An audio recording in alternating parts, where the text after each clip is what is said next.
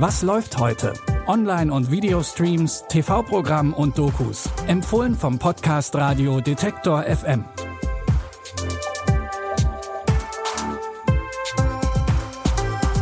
Hallo liebe Streaming-Fans. Es ist Samstag, der 2. Dezember und wir haben heute wieder neue Streaming-Tipps für euch mitgebracht, die euch durch das Wochenende begleiten.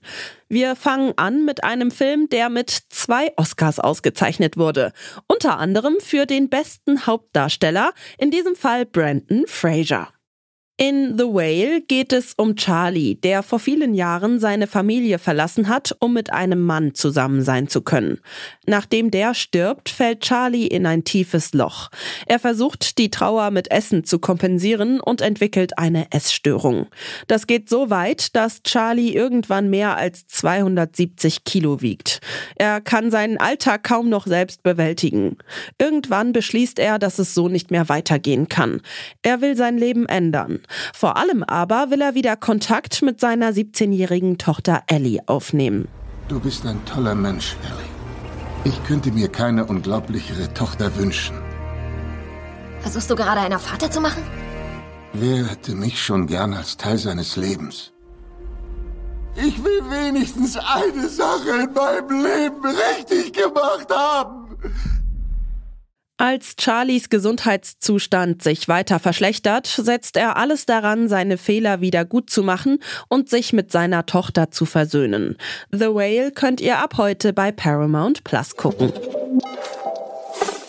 Wir bleiben, zumindest was die Titel unserer Tipps angeht, in der Tierwelt. Eddie Frotzke ist zwar keine Wespe, doch in der Comedy-Serie Die Wespe wird er genauso genannt.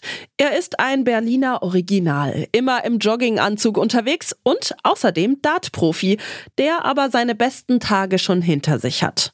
In der dritten Staffel will Eddie zu einem Dartturnier in die Provinz fahren. Auf dem Weg dorthin läuft es gar nicht rund für ihn. Es scheint fast so, als hätte es jemand auf ihn abgesehen. Ich werde sie sich geschossen. Ich werde von tollwütigen Hunden zerfleischt. Ich werde von Hells Angels in den Wechseljahren verprügelt. Und jetzt diese Katastrophe hier. Es muss doch irgendjemand geben, den du um Gefallen bitten kannst. Na, da staunt die Hummel, wa? Ich bin sein älterer Bruder. Als er es doch noch zu dem Turnier schafft, findet Eddie heraus, wer hinter seiner Pechsträhne steckt. Sein Bruder und Erzfeind Eki.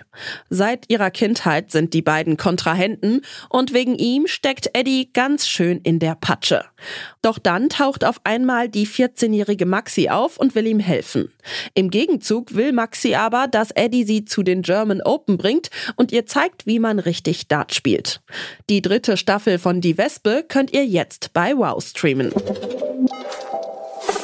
Wenn der Musiksender Viva nicht 2018 eingestellt worden wäre, hätte er diesen Monat seinen 30. Geburtstag gefeiert. Zu diesem Anlass erzählt die Doku Die Viva Story die Geschichte des Senders. Ein Sender, der das Lebensgefühl einer ganzen Generation geprägt hat. So, jetzt gibt's für alle was fürs Herz. Hallo? Here we are. Wir sind hier, um eine tolle Sendung zu präsentieren. Wir sind euer Fernsehen. Wir sind Viva. 30 Jahre Viva TV.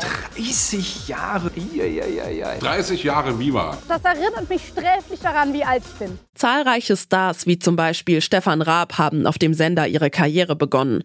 Auch die drei ehemaligen Viva-ModeratorInnen Nils Bokelberg, Markus Kafka und Colleen Olmen-Fernandes haben ihre ersten Schritte dort gemacht. In die Viva-Story blicken die drei zurück auf ihre Zeit bei dem Sender. Dabei schwelgen sie mit ehemaligen KollegInnen Klaas Häufer Umlauf oder Gülcan Kams in Erinnerungen. Aber auch MusikerInnen wie Smudo, Jasmin Wagner oder H.P. Baxter blicken mit ihnen auf die Zeit zurück. Schließlich haben auch die Stars der Zeit viel zu dem Sender beigetragen.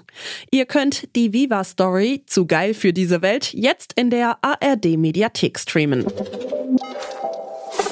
Das waren unsere Streaming-Tipps für heute. Wenn euch unser Podcast gefällt und ihr uns unterstützen wollt, dann folgt oder abonniert uns kostenlos in eurer Podcast-App. Und empfehlt uns auch gerne weiter an andere Streaming-begeisterte Personen. Die Tipps für heute hat Jonas Nikolik rausgesucht. Audioproduktion Henrike Heidenreich. Ich bin Michelle Paulina Kolberg. Wenn ihr mögt, dann bis morgen. Wir hören uns. Was läuft heute? Online- und Videostreams, TV-Programm und Dokus. Empfohlen vom Podcast Radio Detektor FM.